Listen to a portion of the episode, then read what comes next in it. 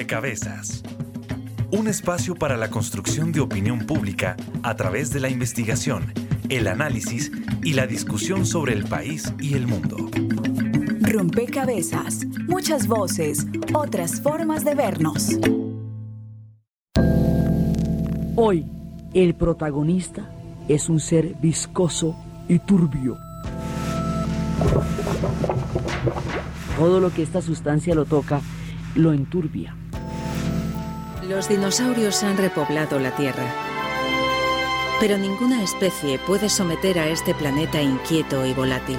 La corteza terrestre está adelgazando en este punto. Está expulsando lava y tiembla con los terremotos. Con tanta vida también llega la muerte. Los peces muertos y el plancton alfombran el lecho marino. Durante los próximos 10 millones de años, capas de roca enterrarán y calentarán a las criaturas muertas. Los peces y el plancton antiguos se convertirán en petróleo.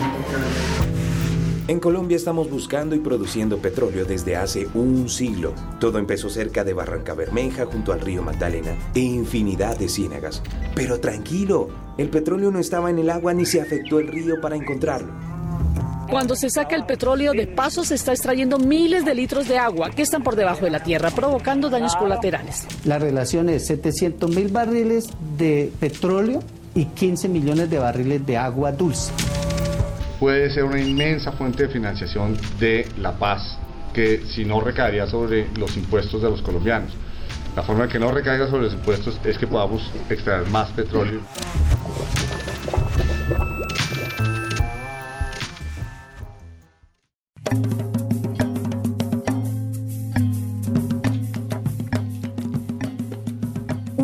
A todos los oyentes, a todas las personas que se conectan y sintonizan a esta hora. Rompecabezas, muchas voces, otras formas de vernos.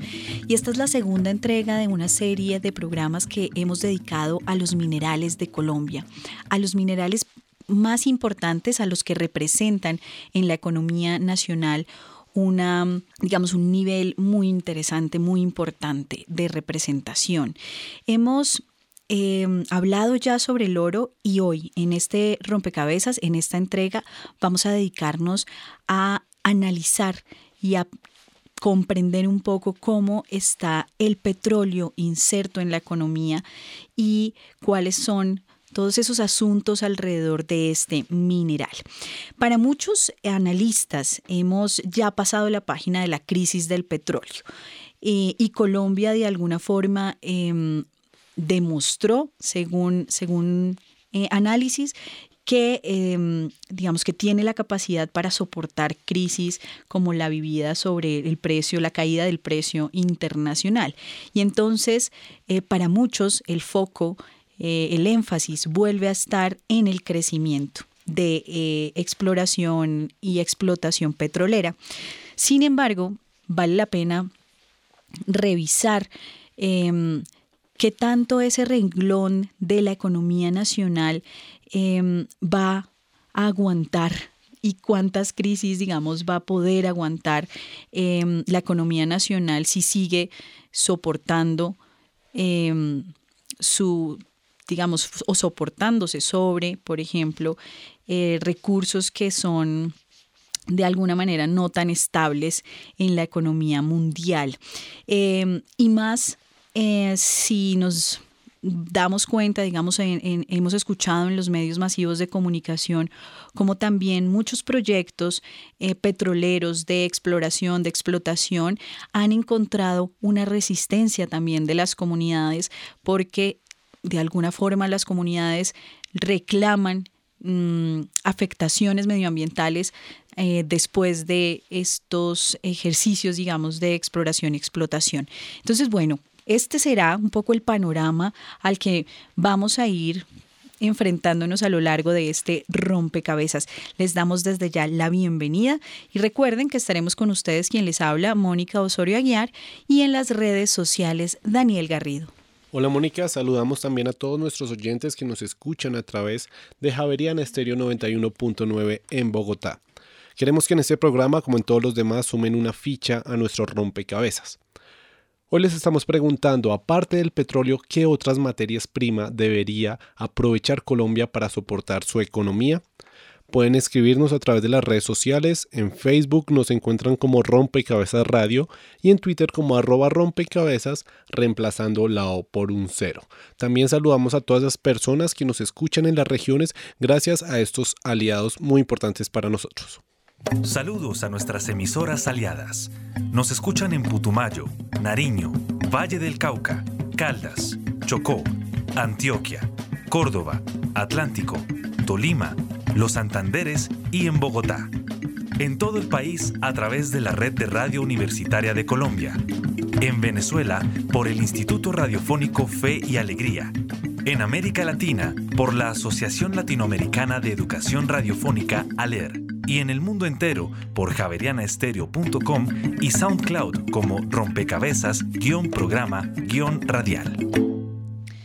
Bien, y además de los aliados regionales de las emisoras que también retransmiten rompecabezas y de ustedes, los oyentes que suman sus fichas a través de los medios sociales, están con nosotros los invitados, las personas que nos acompañan en cabina y quiero eh, darle la bienvenida desde ya a Mabel Guilarte. Ella es coordinadora del programa de Ingeniería de Petróleos y Gas de Élite, la Escuela Latinoamericana de Ingenieros, Tecnólogos y Empresarios.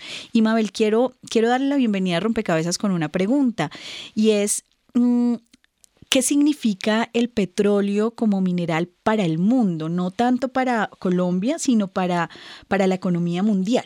Sí. El petróleo representa una fuente de ingresos por ser un combustible fósil es una energía, eh, es la única fuente de energía que realmente no cuesta tanto producirla en comparación con, con los otros tipos de energía alternativas. Imagínense, por ejemplo, hablemos de, la energía eólica eh, o de la energía de las mareas, que también son energías alternativas que están surgiendo ahorita como necesidad para enfrentar la, la dependencia que se tiene con los combustibles fósiles pero son como tecnologías eh, innovadoras y, de, corto plazo, no han sido bien desarrolladas y eso implica un costo bastante alto para su implementación. Los combustibles fósiles desde, imagínate, desde 1800, eh, a mediados de 1800, que fue en Estados Unidos donde eh, se perforó el primer pozo eh, petrolero y desde allí hemos sido totalmente dependientes de este tipo de energía en Pensilvania. Este, eh, él representa para la economía mundial este, una fuente de energía que aún no ha podido ser sustituida. Por eso es importante este, el, el que podamos entender que no es una energía que se pueda sustituir de un momento a otro, sino que va a requerir de mucha, mucho desarrollo de nuevas tecnologías para poder suplantar este, este suministro de energía. Nos estamos enfrentando a una crisis de, del petróleo, digamos, ¿por qué fluctúa tanto en la economía eh, el crudo, el precio del crudo? Es, ¿Qué quiere decir, digamos, esa fluctuación? Sí y si nos estamos enfrentando a una crisis. Lo que pasa es que ahorita el precio eh, va unido a la demanda y a la oferta. Ahorita tenemos una sobresaturación en el mercado petrolero de, barriles y eso trae como consecuencia el, el, que se abarate el precio. Por ejemplo, tenemos países que ya no son los países no OPEP, que ya son países que se presentan en, el escenario mundial como, hey, ya yo produzco tanto, llámese Estados Unidos que ya está eh, produciendo autos, autosuficiente, de manera autosuficiente su, su, su fuente de energía. Y tenemos los países como, por ejemplo, Colombia, que no pertenece a la OPE, los países como Rusia, que también tiene una, una una, un gran aporte al escenario mundial y eso hace que este, estemos sobresaturados de, de barriles de petróleo y eso incide en el, en el, en el precio. Geopolíticamente también te puedo decir, los países árabes, con su, con, cada vez que hay un tipo de enfrentamiento en el mundo árabe, algún tipo de guerra, eh, se dispara por, por, el precio del petróleo por el mismo temor de, de oye, no, no voy a tener este, mi, mi, suministro seguro y confiable. Entonces, ese tipo de temas influyen mucho en el precio, entonces hace que sea inestable, que no tengamos un, precio que, que, por ejemplo, hasta el año pasado, hasta mediados del 2015, teníamos un precio por encima de los 100 barriles y ya hemos visto que eh, hemos sobrevivido con barril a 30 dólares el barril. Entonces, ninguna empresa petrolera se ha ido a quiebre, eh, las grandes, digo yo, las estatales. Y, y bueno, esa fiesta de los 100 dólares, ojalá la volvamos a tener, pero difícilmente en el escenario mundial actual no creo que se vuelva a dar. Está con nosotros Juan Felipe Harman. Él es ingeniero civil, ambientalista y secretario de la Mesa Minero Energética del Meta, miembro también de la organización social Proyecto Gramalote. Eh, y quiero dar la bienvenida a Rompecabezas Juan Felipe con una pregunta alrededor de cómo llega Colombia a convertirse en una em, o, a convertir el petróleo en un pilar de su economía si es realmente una vocación de nuestro país. Acordémonos que incluso existió en su momento, cuando comenzaron a decaer las explotaciones petroleras en el Magdalena Medio y en el Catatumbo, eh, comenzó incluso un rumor, un fuerte rumor, de la necesidad de importar petróleo. Es a partir de los 80 con Caño Limón en Arauca, en los 90 con Cusiana en Casanare, y un fenómeno regular en el departamento del Meta, con campos maduros como el mismo de Castilla y de Pacífico y Rubiales, los que disparan de alguna manera la producción petrolera en estas en este país, ¿no? Y uno de los elementos esenciales es eh, qué hacer con la bonanza petrolera. Siempre este país se ha generado pues un debate abierto sobre qué hacer con el petróleo. En su momento podríamos indicar que el, el mismo hecho que hoy exista una empresa estatal como la Ecopetrol ha suscitado un debate político permanente en la política petrolera del país. Entonces uno de los elementos son esos, apenas se descubren estos yacimientos, con actores de peso internacionales como la Occidental en Arauca, como también la BP en Cusiana y como actores como Pacific y la misma Chevron en Castilla y en Rubiales, pues obviamente eh, se comienza a depender de las exportaciones netas del petróleo en Colombia. Y esa dependencia, Juan Felipe, em, digamos, ya, ya hemos sido testigos que genera también de alguna forma eh, unos, unos efectos negativos. Pero bueno, ¿cuáles son los efectos negativos o positivos de esa dependencia? Yo creo que hay dos elementos. Uno es eh, ya muy bien desarrollado por parte de los analistas macroeconómicos, que tiene que ver con la enfermedad holandesa. Eh, en la medida que una eh, perspectiva de una actividad termina sobrepasando las demás con absoluta pues definición, pues las otras actividades económicas comienzan a generar unos grados de lentitud y en relación a, un contexto nacional que mientras convertía de productor neto al país, terminaba convirtiéndolo también en un, importador neto de, actividades agrícolas, ¿no? De, productos agrícolas y además con la apertura económica del 90. Entonces, en la medida que se ponían más huevos sobre el canasto de la explotación petrolera, pues también en esa medida eh, se debilitaban otros sectores económicos y eso obviamente genera problemas macroeconómicos, genera una divisa eh, sumamente eh, pues barata en ese escenario, ¿cierto? Debido a la abundancia de dólares en, en la región, pero a su vez nos genera un debate político y es hasta donde la renta petrolera captada por el Estado sirve para satisfacer las necesidades de la nación y hasta donde este cálculo ha sido pues claramente establecido para beneficiar las multinacionales que en su momento explotaron petróleo en Colombia. Y el segundo escenario es local y los peruanos lo han llamado mucho como la enfermedad chola, que es un análisis territorial a la enfermedad holandesa, pero en los sectores de producción. Entonces, en los sectores, en los territorios de producción. ¿Qué dicen los peruanos de enfermedad chola? Bueno, así como también hay efectos macroeconómicos de la explotación, de la dependencia de una economía extractiva, pues también hay análisis microeconómicos y impactos microeconómicos que enferman las economías locales, como es el caso, por ejemplo, de los territorios de la Orinoquia colombiana. una explicación básica es que los sueldos petroleros generan obviamente un superávit que en el que también genera mayores inflaciones locales y que saca de competencia el poder adquisitivo de otras actividades como por ejemplo las actividades las actividades agrícolas, los maestros, las actividades públicas. Uno de los líos que nosotros convivimos aquí es que quienes son maestros, enfermeros, bueno, distintas profesiones asociadas que no tienen sociedad con la industria petrolera, pues en el momento de la explotación, pues no eh, disminuye su poder adquisitivo debido a la inflación generada por, por la explotación. Entonces son como dos elementos eh, que son importantes revisarlos en términos de lo económico. Hay otros, pero de carácter social y ambiental, que me imagino que hablaremos más adelante. Claro que sí, Juan Felipe. Em, bueno, señalaba entonces dos efectos.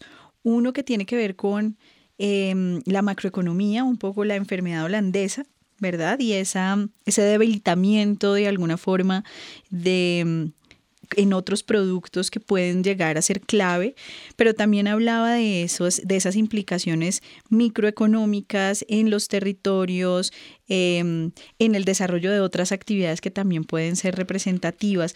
¿Qué pasa con la renta petrolera? Eh, y ayúdenos a nosotros y a los oyentes, eh, Mabel, a comprender un poco eh, qué es lo que sucede una vez se identifica en un territorio que existe petróleo, que, cómo, se da, cómo se da todo ese ciclo eh, hasta llegar a la comercialización y cómo baja también ese recurso. Si, si bueno, y ya, ya lo decía Juan Felipe, que no llega del todo al territorio, que mucho de ese recurso se queda en las multinacionales. Bueno, cuéntenos un poco cómo es ese proceso. Bueno, el proceso se inicia cuando hay un área prospectiva, o sea, ya eh, en Colombia ya tenemos desde, desde inicios del siglo pasado producción petrolera.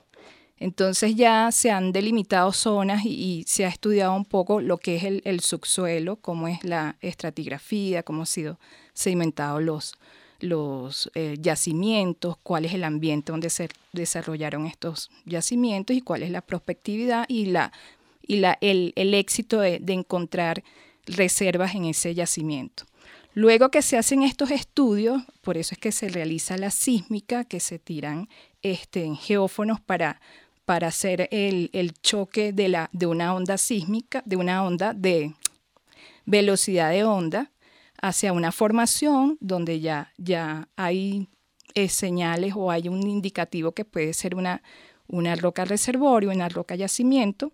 Esa medición se toma en superficie, se hacen mapas eh, geológicos, mapas eh, de, de, reservas, y allí ya empieza toda una, una serie de, de, secuencias que ya viene la perforación con un pozo exploratorio para eh, ratificar lo que, lo que ha dicho el, el análisis de la, de la geología estructural y regional sobre la posibilidad de encontrar hidrocarburo. Luego que tenemos el pozo exploratorio, eh, que si sale exitoso, si, si hay recobro de algún tipo de, de, crudo, eh, luego se hace un desarrollo de las reservas, eh, ya se pasaría una de reserva posible a probable y probada. Eso es, cada reserva maneja un tipo de, de riesgo y un tipo de, de asertividad entonces, luego que ya tenemos ya eh, eh, reservas probadas, iniciamos con el desarrollo de pozos, eh, dependiendo del área. eso lo hace el ingeniero de, yacimiento, el ingeniero de petróleo, desarrolla todo lo que sería la, la, explotación mediante un plan de explotación a corto, mediano y largo plazo.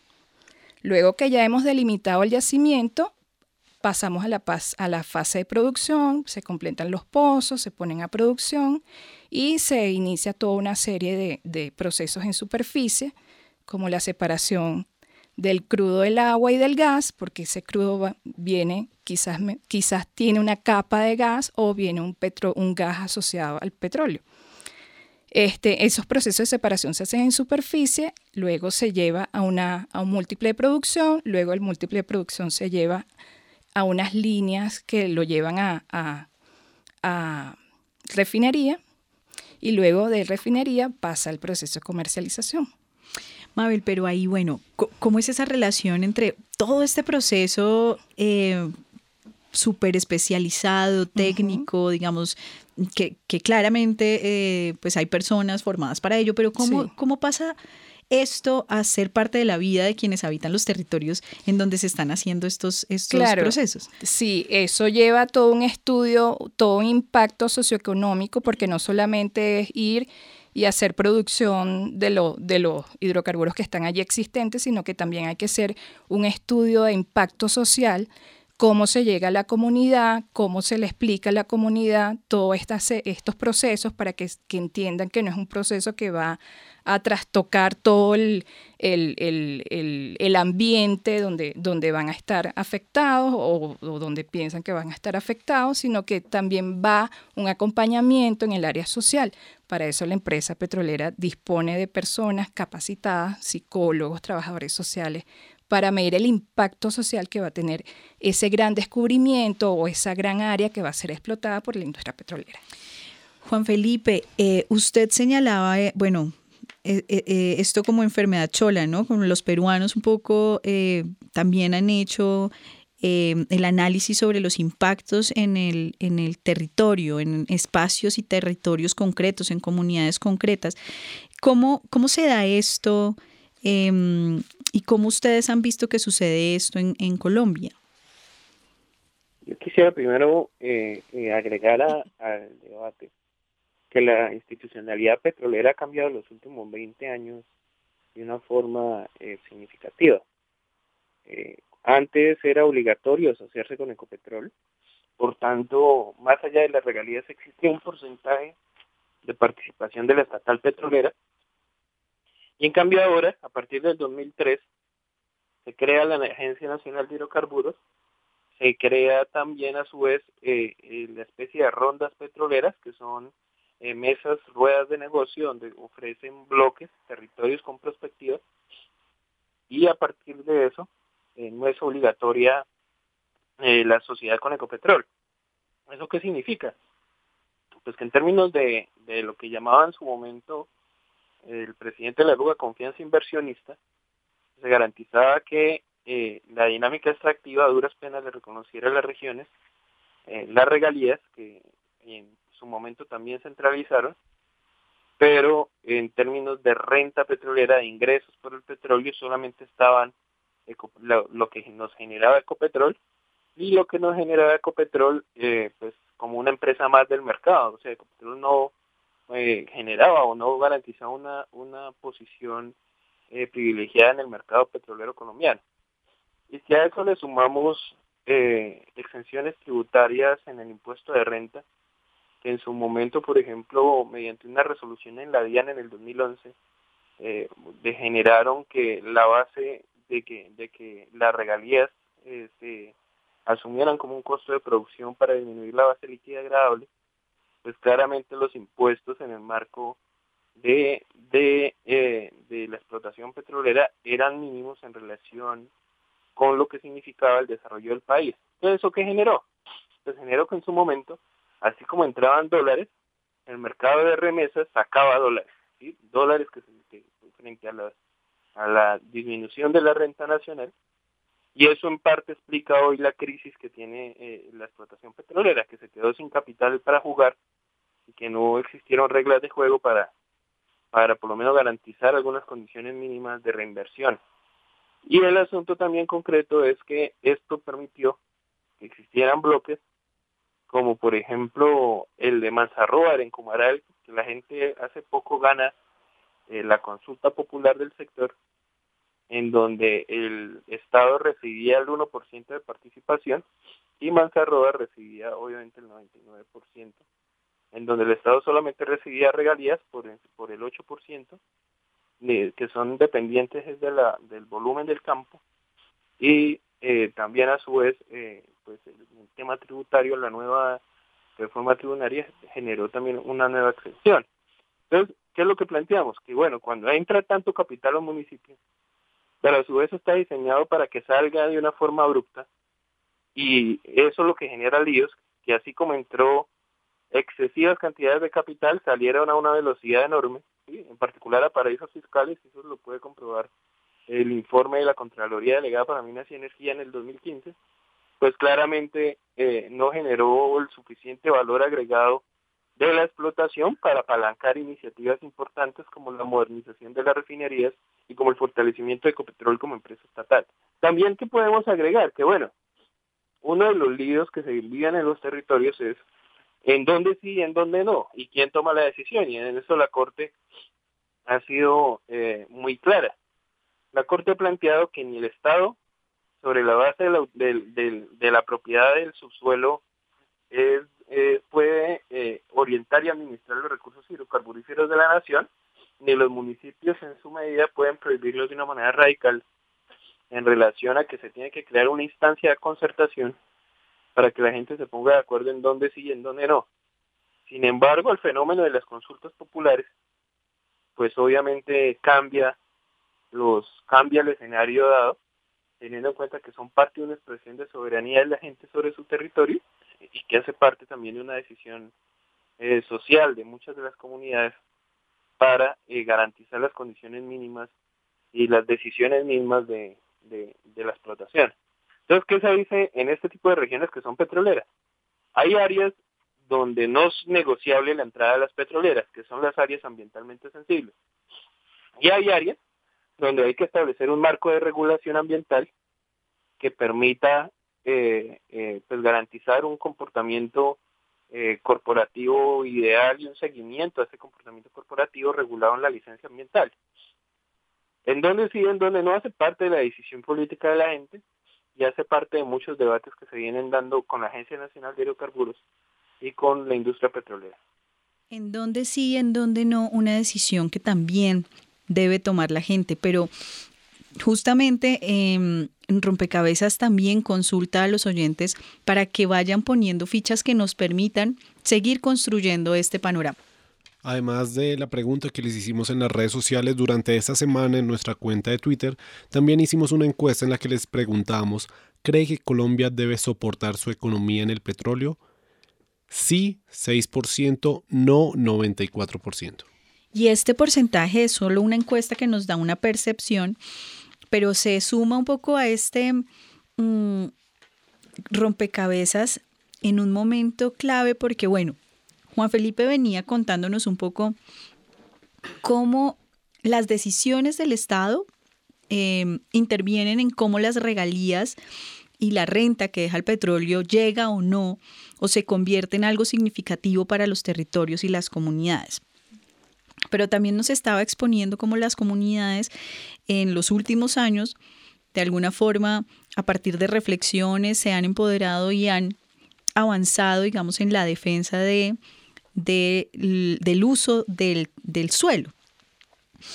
Pero usted en, eh, al inicio, Mabel, de Rompecabezas, nos decía, es muy difícil cambiar de un momento para otro em, el petróleo como fuente de energía y, y como pilar de la economía nacional y mundial, de alguna forma.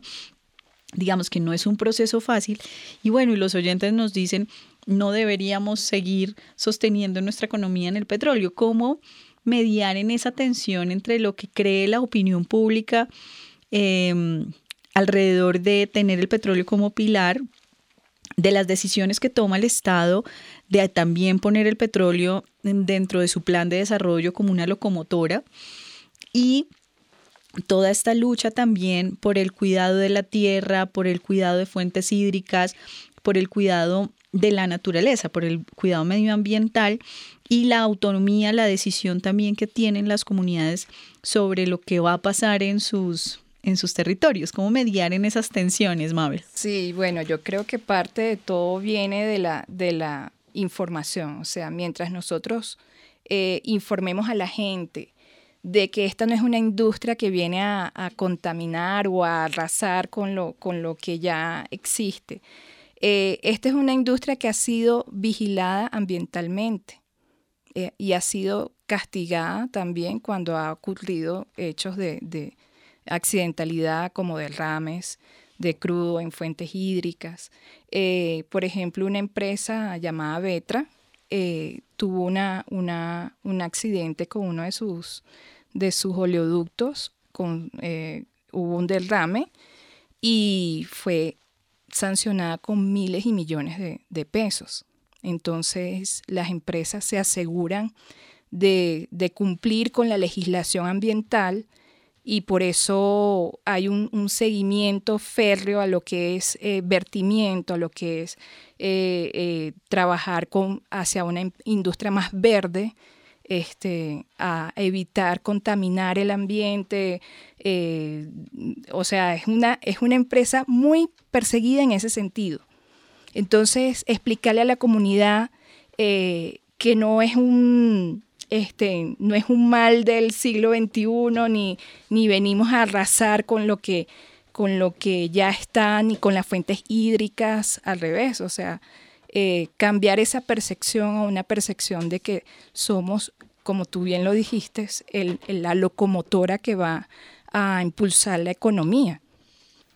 Juan Felipe, eh, escuchábamos a Mabel diciendo, bueno, no, no tenemos, por supuesto, dice Mabel, no tenemos la intención de arrasar, no somos em, a priori una industria que busque afectar el medio ambiente, pero es evidente, digamos, que hay unas afectaciones y unas implicaciones medioambientales y unas afectaciones y unas implicaciones también con las dinámicas sociales de los territorios en donde se instalan industrias petroleras.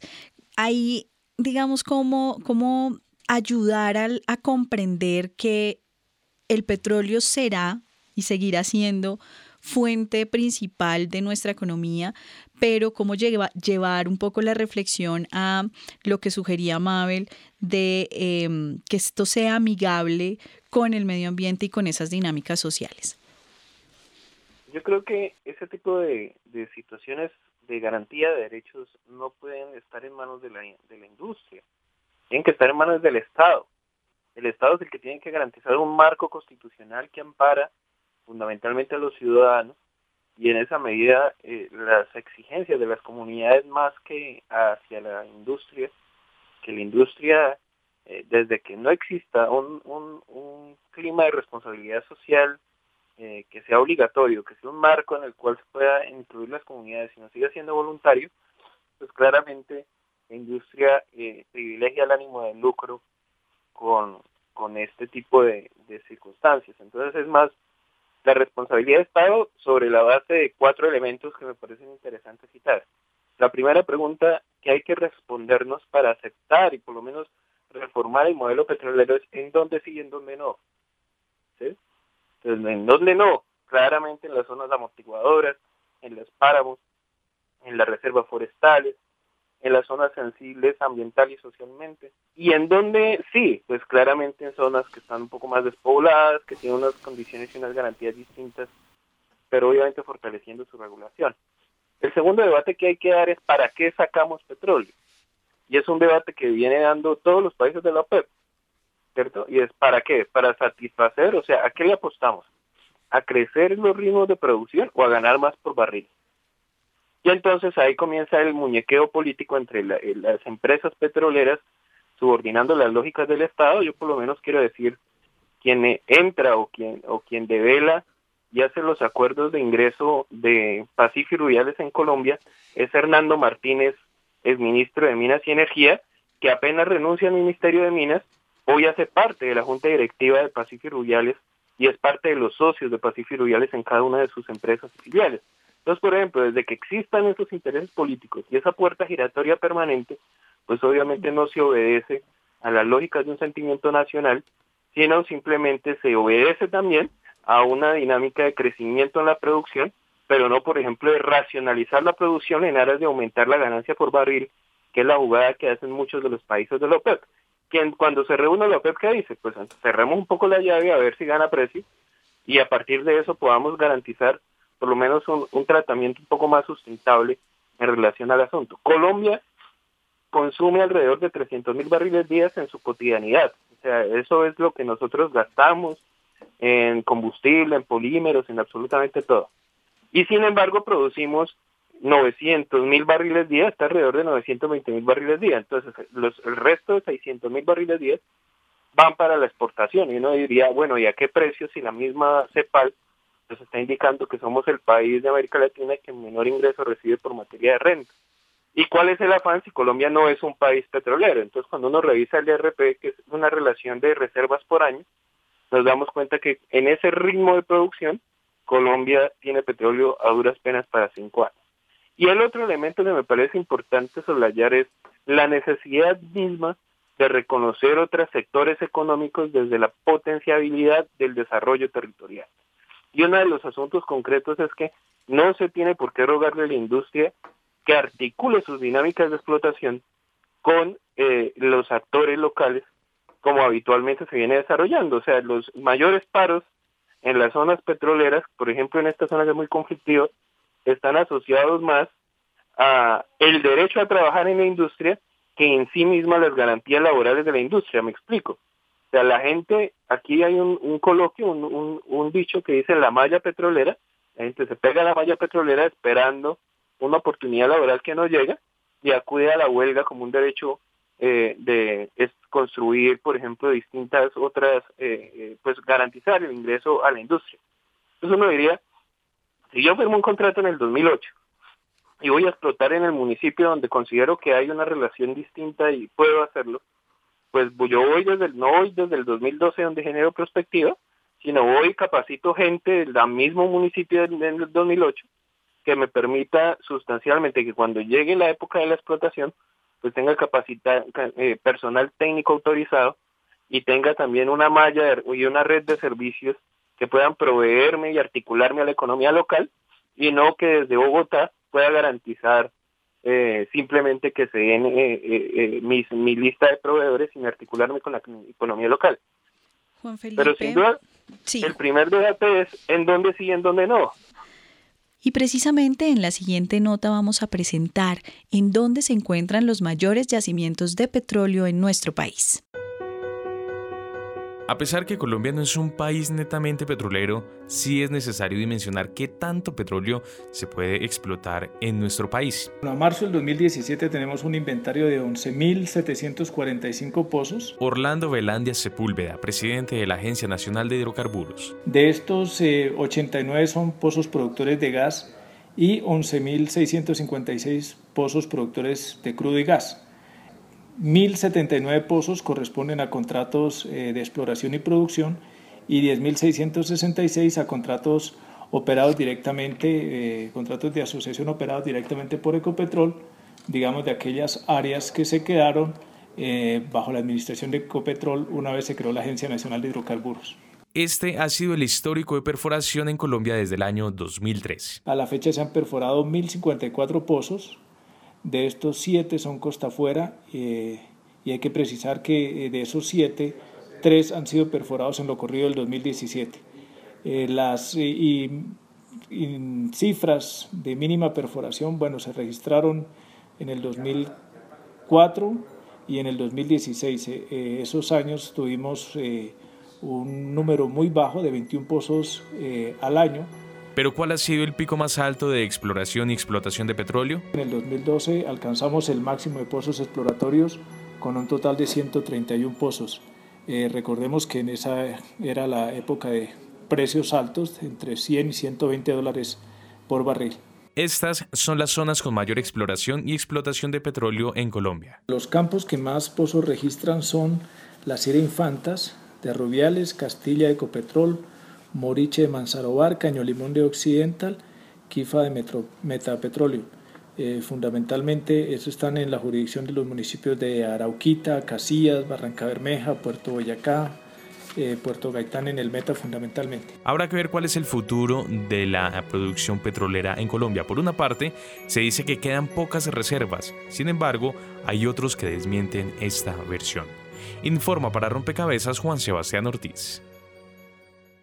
Se suma a este rompecabezas Julio César Vera, usted es de la Asociación Colombiana de Ingenieros de Petróleos y estamos en un punto en rompecabezas en donde estamos identificando esos retos em, que se imponen a el mineral, al petróleo, em, en el marco, digamos, de sustento de la economía colombiana. Entonces, sumemos a estos retos que nos señala Juan Felipe, algunos más, Julio César, antes de pasar y darle la palabra a los oyentes que también nos dejan conocer sus opiniones a través de las redes sociales. Estaba escuchando pues muy atentamente los planteamientos que hacía Juan Felipe y yo creo que lo primero que hay que decir es que este país tiene claro y en general la industria, sus profesionales y creo que en general todos los sectores público y privado asociados a la actividad, de que lo fundamental es que esto sea una actividad sostenible. Entonces Juan Felipe nos decía en dónde sí y en dónde no. Claramente en ese reto que tenemos y en ese objetivo único, porque en esto tengo que ser enfático, que el petróleo es un proyecto de país y no un proyecto de un sector en específico o de unos profesionales en específico, sino un reto país, por lo que significa, y pues lo voy a detallar más adelante, claramente el elemento de sostenibilidad es el que nos señala en dónde sí y en dónde no. Ya decía Juan Felipe, obviamente la industria tiene claro que hay zonas de protección, la industria tiene claro que hay zonas donde debe primar el interés país por la protección de sus recursos naturales renovables y donde el objetivo fundamental de la industria es hacer de esto un negocio que sea sostenible en el largo plazo y la protección a ultranza de estos recursos renovables. Sabemos todos en la industria y sus profesionales que petróleo sin recursos renovables protegidos no existe, que para nosotros es fundamental garantizarle a los colombianos la sostenibilidad del sector de la mano de la explotación y de la preservación de los recursos renovables, como el agua. Que esos mitos que se señalan alrededor del agua y petróleo no existen como tal y pues llevamos 100 años demostrando que esta es una industria que puede ser sostenible. Y en esa medida, lo fundamental es, enmarcando la sostenibilidad, ¿para qué sacamos petróleo? Para generar, obviamente, desarrollo para los colombianos. Y creo que cualquier hacedor de política pública, y yo que tuve la oportunidad de ser durante muchos años formulador de política pública, tiene claro que lo fundamental es que este es un recurso natural no renovable, que no es eterno y que se va extinguiendo en el tiempo y, que si bien nuestra naturaleza nos ha dado la oportunidad de disponer de recursos no renovables como el petróleo, los países deben aprovechar esos recursos para sembrarlos y generar el verdadero desarrollo social a partir de esta riqueza que hemos tenido la oportunidad de utilizar y aportar al beneficio del país. Entonces creo que lo fundamental es en ese objetivo de para qué sacamos petróleo, de señalar que eh, estamos compitiendo en una industria que es globalizada, estamos en un sector que sus decisiones no dependen exclusivamente de lo que pensemos en el país. Entonces escuchaba yo a Juan Felipe que decía, no, pero entonces debemos racionalizar porque la demanda interna es inferior, entonces no deberíamos sacar todo el petróleo. Y como tal se nos olvida que este es un sector de altísimo riesgo que requiere grandísimas inversiones y que nuestras decisiones de política y en general de acción como país no pueden depender únicamente de lo que pensemos nosotros internamente, sino de lo que se mueve en el contexto global. Y eso significa tomar decisiones que permitan que esa potencialidad que tenemos y que gracias a Dios el país todavía tiene una gran potencialidad de que el sector siga aportando al desarrollo económico y social y ambiental de Colombia, puede ser explotado con buenas decisiones de política pública para que pueda cumplir ese objetivo final que es generar desarrollo y riqueza para los colombianos. Los oyentes han sumado también fichas a este rompecabezas. Quiero invitarlos a escuchar lo que nos comparten a través de las redes sociales y lo que nos dejó conocer la gente en la calle sobre la pregunta que prepara el equipo periodístico de Rompecabezas. La ficha virtual un espacio donde los oyentes aportan a la discusión en rompecabezas.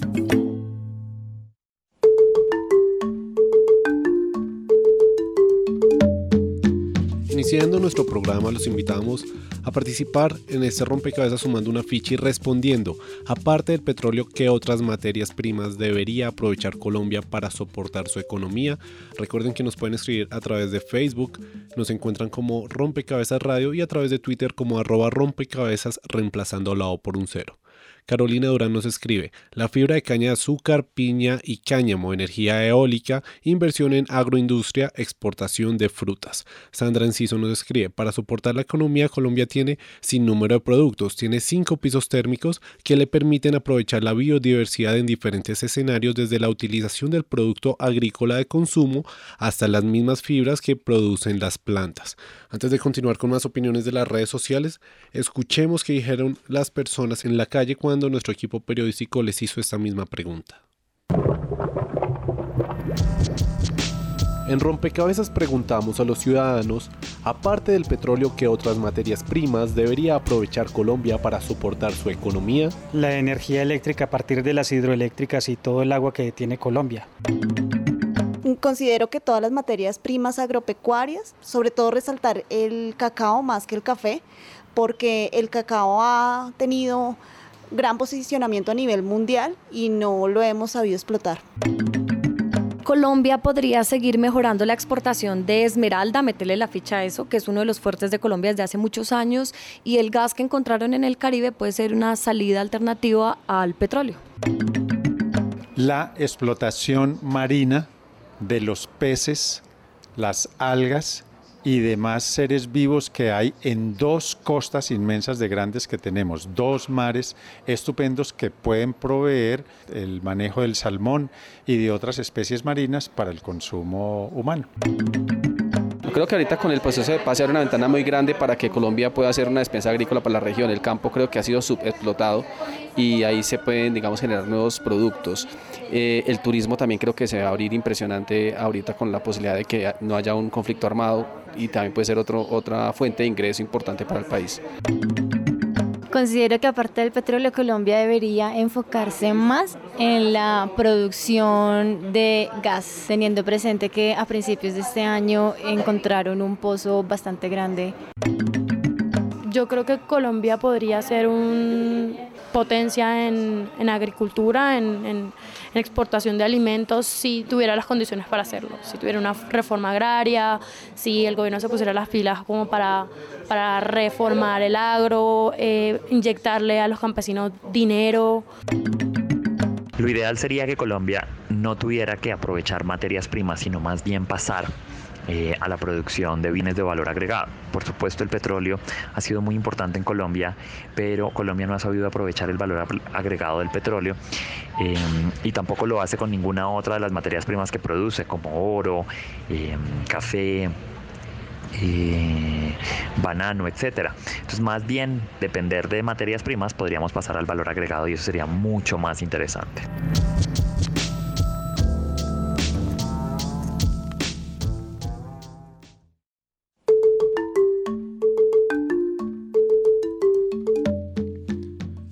Continuando con las opiniones de las redes sociales, Daniela Vaca nos escribe, las materias primas se extraen directamente de la naturaleza y tras un proceso de transformación se convierten en materiales y bienes para el consumo. Sin embargo, hay que tener en cuenta que este es un recurso finito, no renovable y de muy difícil extracción, por lo que podríamos pensar en aras de la sostenibilidad en soportarnos en otras como la energía solar o la energía eólica que tiene un carácter renovable. Por otro lado, existen también grandes yacimientos de gas natural que empresas como Fenosa han sabido aprovechar y sobre todo posicionar en la opinión pública. Y finalmente Daniel Garavito nos escribe, reprimarizar la economía es un error que estamos pagando. Mientras en el mundo se habla de energía limpia y carros eléctricos, aquí le apuestan a la extracción.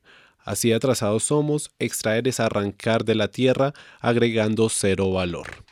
Si bien la pregunta que nosotros habíamos hecho era sobre alternativas de otras materias primas, pues muchas personas nos hablaron de fortalecer eh, otras industrias no extractivas. Quisiéramos saber cuál es la opinión eh, que tiene Mabel Guillarte al, respecto sobre si debe ser precisamente apostarle a otra materia prima o buscar alternativas en otras industrias. Yo estoy totalmente de acuerdo de que no seamos un país monoproductor. O sea, yo estoy de acuerdo con todas las posibilidades de explotación de cualquier tipo de, energía alternativa, aunque ya te comenté que eh, para que haya este desarrollo hay que hacer una inversión muy importante porque son eh, eh, tecnologías que aún están en proceso de desarrollo. pero estoy totalmente de acuerdo con que se incentive el agro, que se incentive la, pesca de, salmón para exportación, tan rico que es el salmón, y, de todas estas actividades que complementen a lo que sería la, industria extractiva de hidrocarburos. Sí me di cuenta que dentro de, las opiniones que daban los, la audiencia, los oyentes, eh, ellos decían el gas, o sea, ¿por qué no vamos hacia, hacia desarrollo de la industria del gas? Eh, ahí está gran desinformación de, de, la gente porque resulta que eh, los yacimientos de hidrocarburos se dividen en cinco grandes yacimientos, yacimiento de gas seco, yacimiento de gas condensado, yacimiento de gas húmedo, yacimiento de petróleo volátil y yacimiento de petróleo negro. Es decir, que el gas natural también proviene de un combustible fósil. Pero totalmente de acuerdo, o sea, yo estoy abierta a que, eh, a que Colombia se convierta en una potencia en, explotación de, recursos renovables, en agricultura, en todo lo que signifique empujar y sacar adelante este país. Julio César, una idea corta antes de la pregunta porque nos quedan muy pocos minutos en rompecabezas. Bueno, yo diría que Colombia ha desarrollado históricamente una política pública de diversificación de su canasta energética que le permita aprovechar todas las potencialidades que tienen sus recursos naturales no renovables y inclusive el desarrollo de otras materias primas como energéticos. Y a esto nos referimos a la potencialización del desarrollo de la energía eléctrica hidráulica, a la potencialización del uso del gas en la medida que las reservas se puedan ir incrementando y con las potencialidades que tenemos en el offshore, a la posibilidad de seguir teniendo petróleo y los beneficios que este petróleo genera, porque para darte una cifra que le debe quedar a los colombianos, el hecho de que perdiéramos nuestra suficiencia petrolera le significaría a los colombianos algo así como 1.200 millones de dólares al año que tendríamos que sacar de otros sectores exportadores para cubrir la factura petrolera y poder traer el petróleo que necesitamos. ¿Hay alguna posibilidad en el país de que eso suceda, de que podamos eh, qué sé yo, pensar en otro producto que nos dé esa misma rentabilidad? Yo creo que en el corto plazo no. El país tiene que seguir trabajando decididamente en mejorar su desarrollo industrial, tiene que seguir trabajando decididamente en tener una industria agrícola que así como la ha tenido en el café de vocación de exportación y generación de valor, hayan otros productos que a partir de su productividad y su competitividad y eficiencia puedan jalonar de una forma importante, pero creo que estamos muy lejos de tener recursos que puedan reemplazar al petróleo en lo que el petróleo significa. Y la economía lo ha mostrado, hemos perdido varios puntos de crecimiento asociados a la caída del petróleo y pues una evidencia de lo que sucedió en el trimestre anterior, que con una caída del 12% en el PIB petrolero, el país apenas creció al 1%. Bueno, de las, de las redes sociales una opinión que nos deja una ficha que nos ayuda también a, pensar en escenarios de oportunidad. Y creo que es una ficha fundamental para cerrar este rompecabezas. Y es que uno de los oyentes decía el proceso de paz se convierte también en un escenario de oportunidad. Habría que revisar em, digamos cómo aprovechar ese escenario em, en el que estamos ahora para o bien mm, empezar a transformar o, repensar em, nuestra economía y nuestro modelo económico y, por supuesto, em, seguir fortaleciendo ciertas industrias que tienen mucho valor. Pero bueno, quiero preguntarles para cerrar este rompecabezas, cómo el escenario de la coyuntura actual del proceso de paz se convierte en un escenario de oportunidad para eh, la economía nacional, para el petróleo como mineral y para otro tipo de productos que pueden llegar a fortalecer la economía. Mabel. Bueno, te cuento que eh, el proceso de paz ayudaría eh, básicamente en lo que sería el transporte de hidrocarburos hasta las fuentes de refinación, que ha sido la gran dolencia de esta industria. Tenemos eh, un, costo de producción de barril muy alto debido a que hay un costo de transporte este, alto con respecto al, valor normal promedio de un costo de barril en, el mundo. Y eso se debe a que, a que no hemos desarrollado la infraestructura en, superficial para el transporte de hidrocarburos a, las fuentes de refinería. Bien, em, Julio César y cerramos con Juan Felipe Harman. Bueno, nosotros consideramos que el proceso de paz y el posacuerdo, porque consideramos que el conflicto aún no termina en Colombia, genera unas oportunidades interesantes que deben reflejarse en una mejor operatividad y las posibilidades de la industria de trabajar a lo largo y ancho del territorio nacional con menores presiones. Sin embargo, también tenemos que ser claros que hay todavía una gran expectativa de lo que pueda suceder con la negociación con el ELN, que históricamente ha sido la guerrilla que ha tenido una mayor influencia y mayor presión sobre la industria petrolera y que es la causante de todos los atentados que se dan a diario al oleoducto Caño Limón y que ha venido a retomar espacios que dejó las FARC y que está generando bastante perjuicio a la industria en algunas otras regiones del país como el Putumayo mismo. Entonces hay una oportunidad que la vemos interesante, pero también sabemos que esto va a generar unas presiones adicionales de la comunidad por demandas asociadas, una comunidad que en el pasado pudo estar callada por parte de estos grupos al margen de la ley y que ahora se va a pronunciar de una forma más abierta, transparente y que necesariamente va a buscar en la industria petrolera que ayude a cubrir esas brechas y esas necesidades o esas necesidades básicas insatisfechas que aún tiene. Juan Felipe Harman. Bueno, yo creo que sí, el proceso de paz es comprendido como una forma de liberar territorios del poder territorial que en su momento constituyó eh, la insurgencia y así es que lo viene comprendiendo la industria pues creo que pues que sin duda alguna eh, viabiliza algunos escenarios dados que, que nos dejan en una contradicción. Yo lo que creo es que la esencia misma de los acuerdos hace referencia a la paz territorial. Y si esa paz territorial no significa también un, un, un ejercicio de reordenar las reglas para articular a las comunidades locales, lo más probable es que si bien es cierto el conflicto armado eh, disminuya o no exista en algunos territorios donde habitualmente existía, los conflictos sociales se van a multiplicar de una manera determinante en relación a, bueno a todo lo que se deriva de la explotación petrolera entendiéndolo simplemente como una lógica extractiva.